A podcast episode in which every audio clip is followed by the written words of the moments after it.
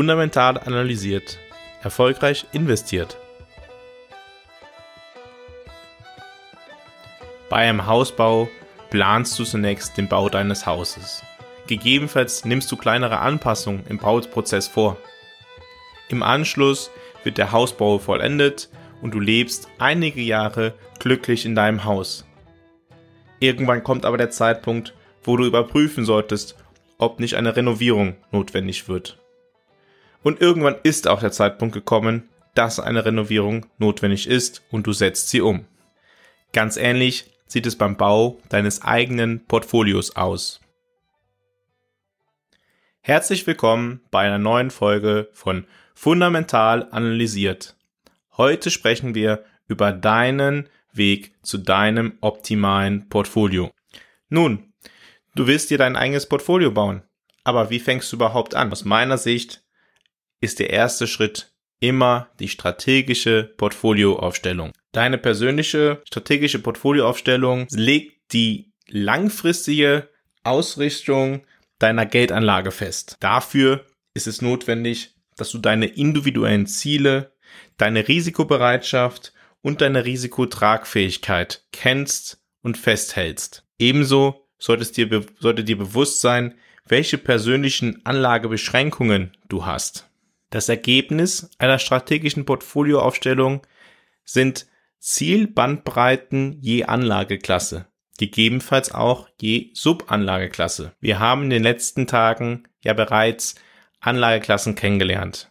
Wir haben über Aktien gesprochen, wir haben über festverzinsliche Wertpapiere gesprochen, wir haben über Alternatives gesprochen. Was sind aber Subanlageklassen? Als Subanlageklassen kann man beispielsweise verstehen eine Differenzierung beim Bereich Aktien geografischer Art oder eine Differenzierung aufgrund gewisser Eigenschaften, die Unternehmen besitzen. Bei festverzinslichen Wertpapieren könnte man differenzieren zwischen Staatsanleihen, Unternehmensanleihen oder auch zwischen Investment Grade Anleihen oder High Yield Anleihen. Ebenso natürlich auch geografischer Natur. Im Prozess der strategischen Portfolioaufstellung sollte deine erwartete Rendite wie auch dein Anlagehorizont festgelegt werden. Deine erwartete Rendite interagiert natürlich mit deiner Risikobereitschaft, aber auch mit deiner Risikotragfähigkeit. Jene hängt unter anderem von deinen Liquiditätspräferenzen, aber auch von deinem Anlagehorizont ab. Was sind nun Anlagebeschränkungen? Diese spielen im Prozess ja auch eine Rolle. Anlagebeschränkungen könnte beispielsweise der Ausschluss einer Anlageklasse sein.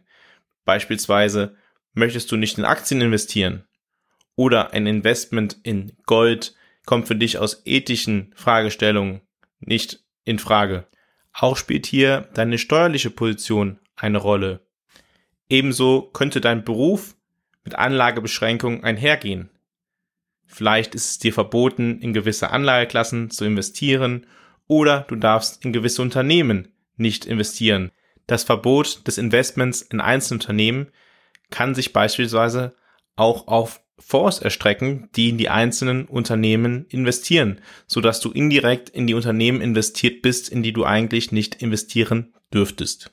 Sind alle vorgenannten Thematiken besprochen und festgehalten. Und an dieser Stelle sei mir der Hinweis erlaubt, das ist ein sehr wichtiger Schritt in deiner Portfolioaufstellung, für den es notwendig ist, Zeit zu investieren, aber auch eine ausführliche Analyse anzufertigen. Ist dieser Schritt also beendet, legt man fest, in welche Anlageklassen oder welche Subanlageklassen man investieren möchte. Ist auch das getan, dann geht es über zu deinen Erwartungen an den Kapitalmarkt, weil diese spielen eine ganz wesentliche Rolle für die Entscheidung, wie viel Prozent möchte ich in welche Anlageklasse investieren. Eine professionelle Portfolioaufstellung nutzt diese Informationen, um einen Optimierungsprozess zu starten. Die Ergebnisse dieses Optimierungsprozesses sollten dann mit Hilfe einer Simulation, beispielsweise einer Monte Carlo Simulation, überprüft werden. Man testet mit dieser Simulation, ob die Ergebnisse mit den eigenen Zielen und Erwartungen und der eigenen Risikopräferenz übereinstimmen. Das Ergebnis der Optimierung sind dann Zielbandbreiten je Anlageklasse.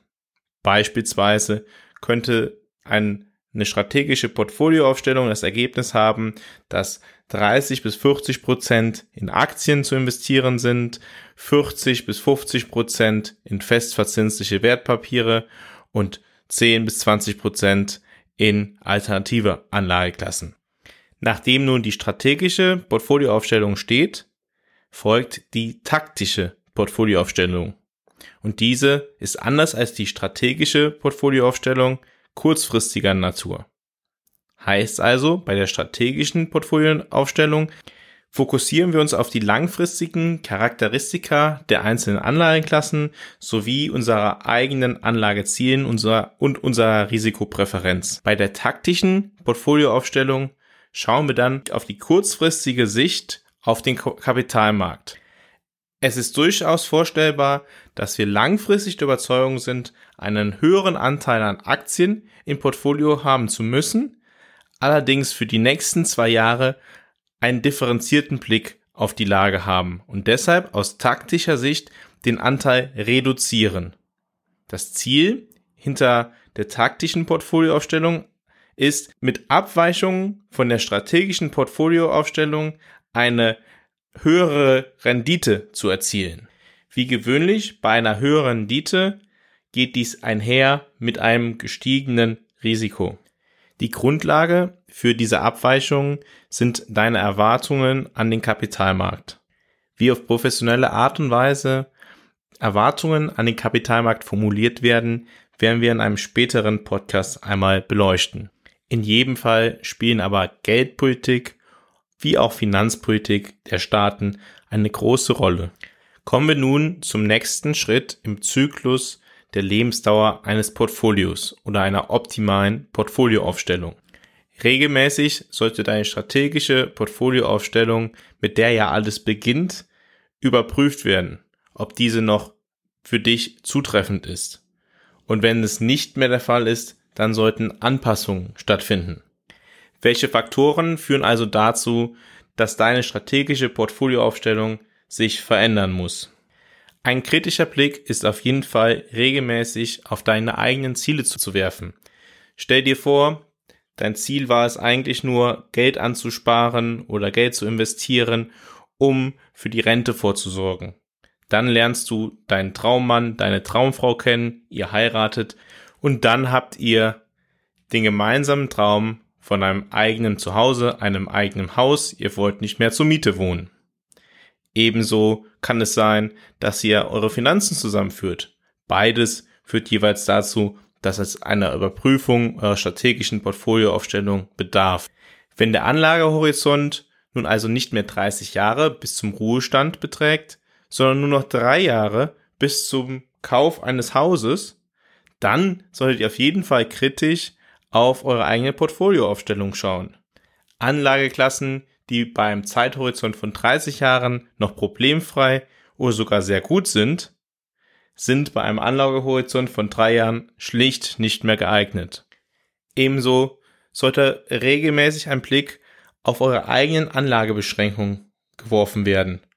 Diese könnten sich verändern, weil sich eure persönlichen, politischen oder auch religiösen Überzeugungen geändert haben. Ebenso könnte es der Fall sein, dass ihr einen neuen Job angenommen habt und dieser neue Job erfordert von euch, dass ihr nicht in gewisse Anlageklassen investiert seid oder dass ihr nicht in gewisse Unternehmen investiert seid. Auch Veränderungen im wirtschaftlichen Umfeld können eine große Rolle beim Optimierungsprozess für dein Portfolio spielen.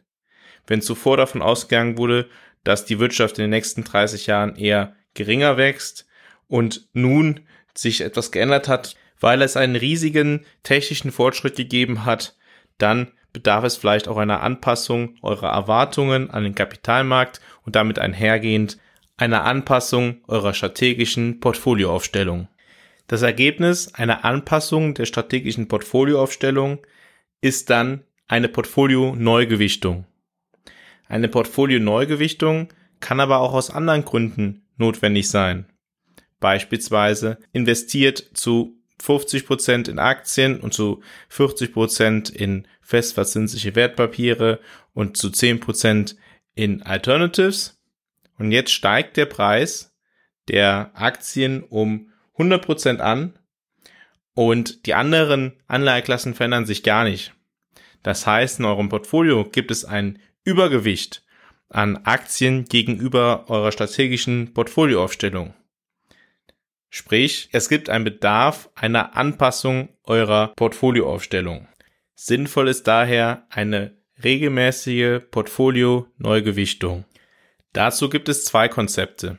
Das erste sieht vor, in regelmäßigen Abständen die Portfolio-Neugewichtung vorzunehmen.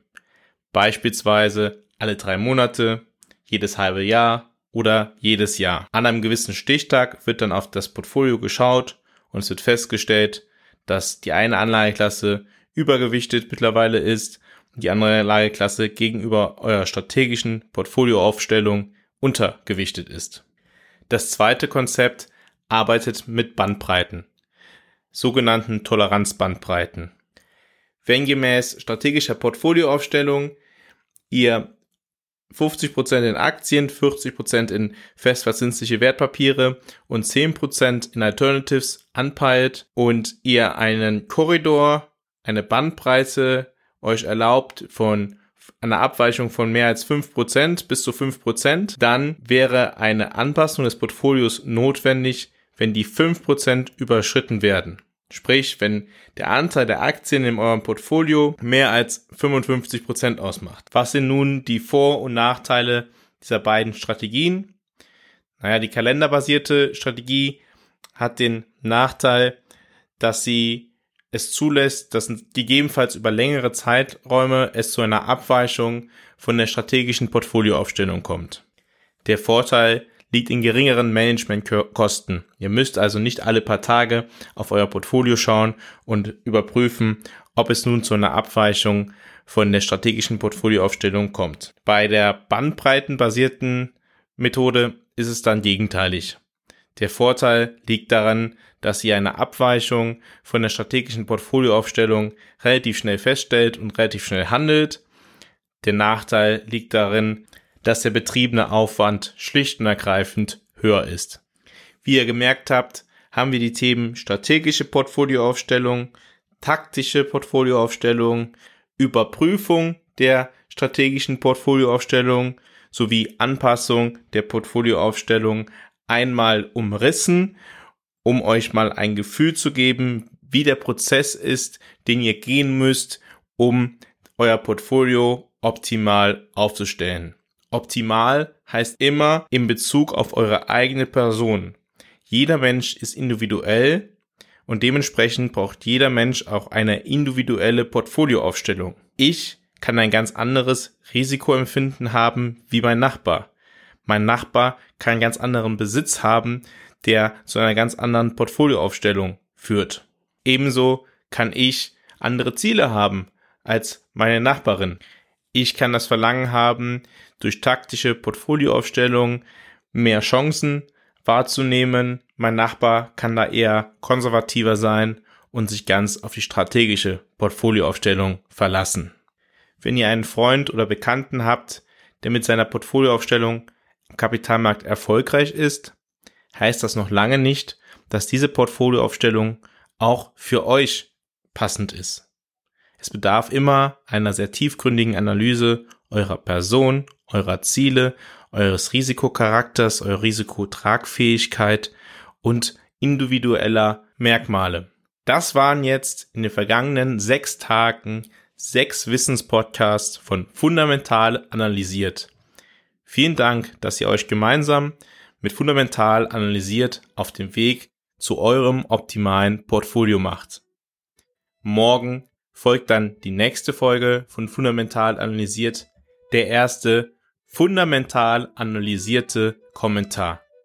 Ich freue mich, wenn ihr morgen wieder dabei seid. Tut mir einen Gefallen, wenn euch die Folgen gefallen. Klickt auf Folgen. Gegebenenfalls könnt ihr den Podcast auch bewerten. Und vor allem, wenn ihr jemanden kennt, dem der Podcast auch gefallen könnte, empfehlt den Podcast doch weiter. Vielen Dank. Bis morgen verbleibe ich mit einem fundamental analysiert, erfolgreich investiert.